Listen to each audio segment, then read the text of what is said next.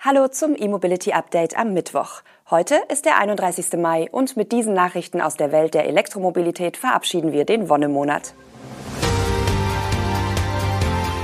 Rolls-Royce baut Spectre ab September, SAIC plant E-Auto mit Feststoffakkus, Batterietanker zur maritimen Stromübertragung, Bender integriert offenes Bezahlsystem und VW hebt internes Elektroverbot auf.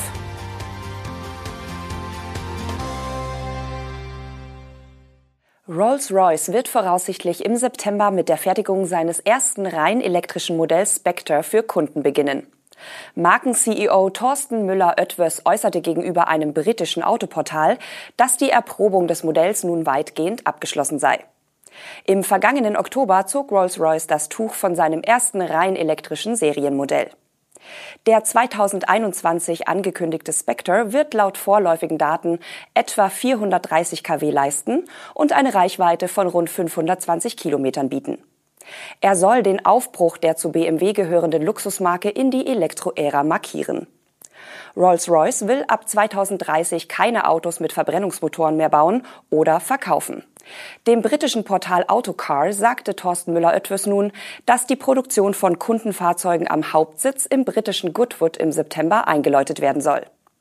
Außerdem äußerte er, dass der Auftragseingang für den Luxusstromer weit über seinen Erwartungen liege und dass neu eintreffende Bestellungen vermutlich erst im Jahr 2025 ausgeführt werden. Die Kunden seien aber bereit zu warten. Normalerweise wartet man mindestens ein Jahr auf einen Rolls-Royce, sei es ein Spectre oder was auch immer, so der Markenchef. Genauere Angaben zum Basispreis des Rolls-Royce Spectre gibt es weiterhin nicht.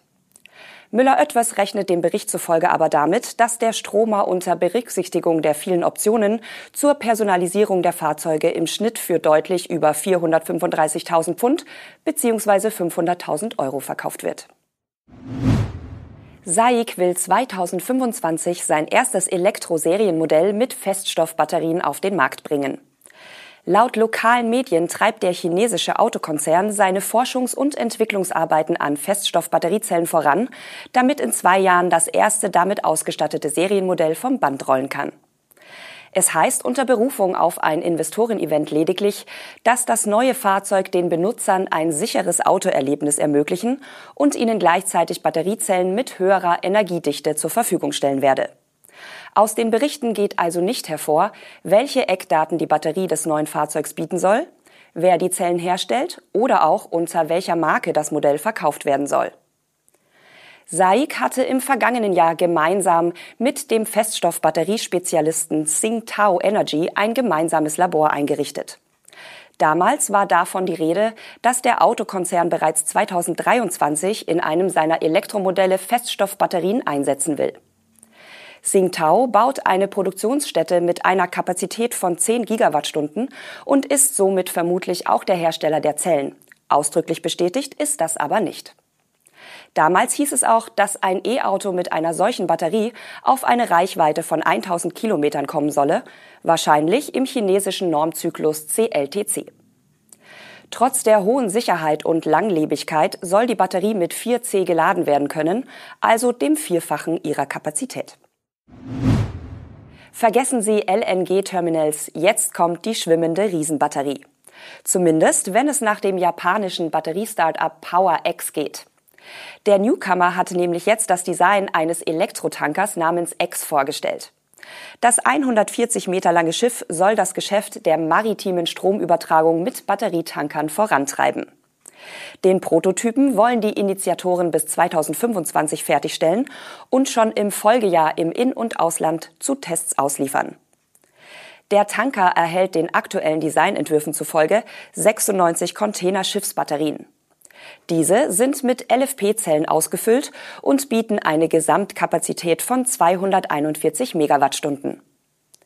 Die Idee hinter dem Projekt ist, dass die Batterien überschüssigen Strom aus erneuerbaren Quellen speichern und diesen anschließend in Gegenden transportieren sollen, in denen ein großer Bedarf besteht. PowerX teilt mit, Angesichts der derzeitigen Energiedichte von Lithium-Ionen-Batteriezellen ist der Batterietanker eine optimale Lösung für die maritime Stromübertragung über Entfernungen von Land zu Land. Das Schiff soll also bestehende überregionale Netzübertragungsleitungen ergänzen. In Japan zum Beispiel könnte ein solcher Batterietanker Strom aus Regionen mit hohem Potenzial für erneuerbare Energien in Gebiete mit hohem Strombedarf transportieren oder bei der Stromübertragung zwischen den Inseln helfen. Länder wie Japan, die erdbebengefährdet sind und von der Tiefsee umgeben sind, könnten laut PowerX ein sinnvoller Anwendungsmarkt für solche Batterieschiffe sein.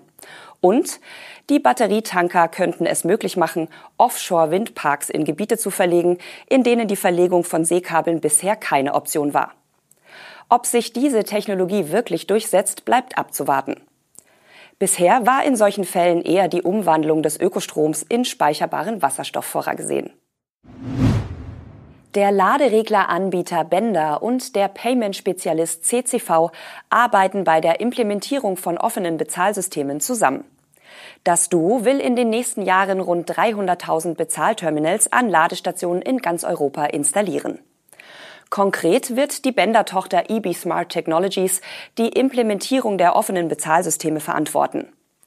Diese sollen Bestandteil der von Bender entwickelten Laderegler werden und über die Hersteller von Ladestationen anschließend den Ladesäulenbetreibern als komplette Bezahllösung zur Verfügung stehen.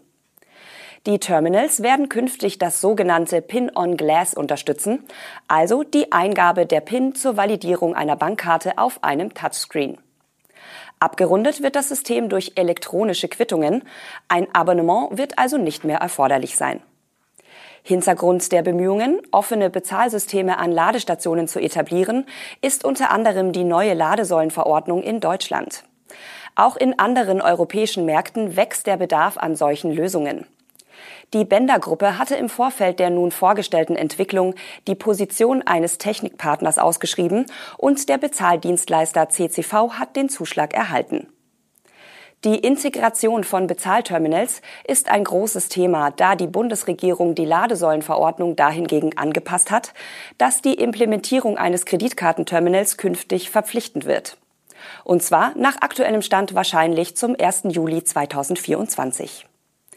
Eigentlich sollte die Regelung bereits Mitte diesen Jahres in Kraft treten. Mangels Technologielösungen wurde die Frist aber um ein Jahr verschoben.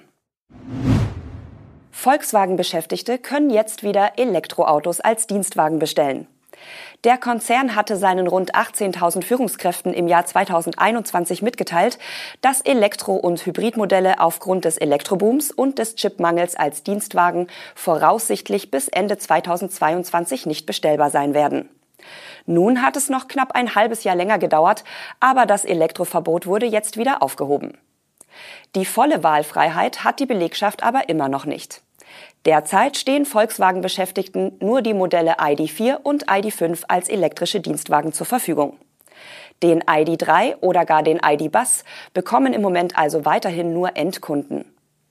VW hatte ursprünglich seine Dienstwagenberechtigten dazu aufgerufen, möglichst CO2-freundliche Modelle auszuwählen.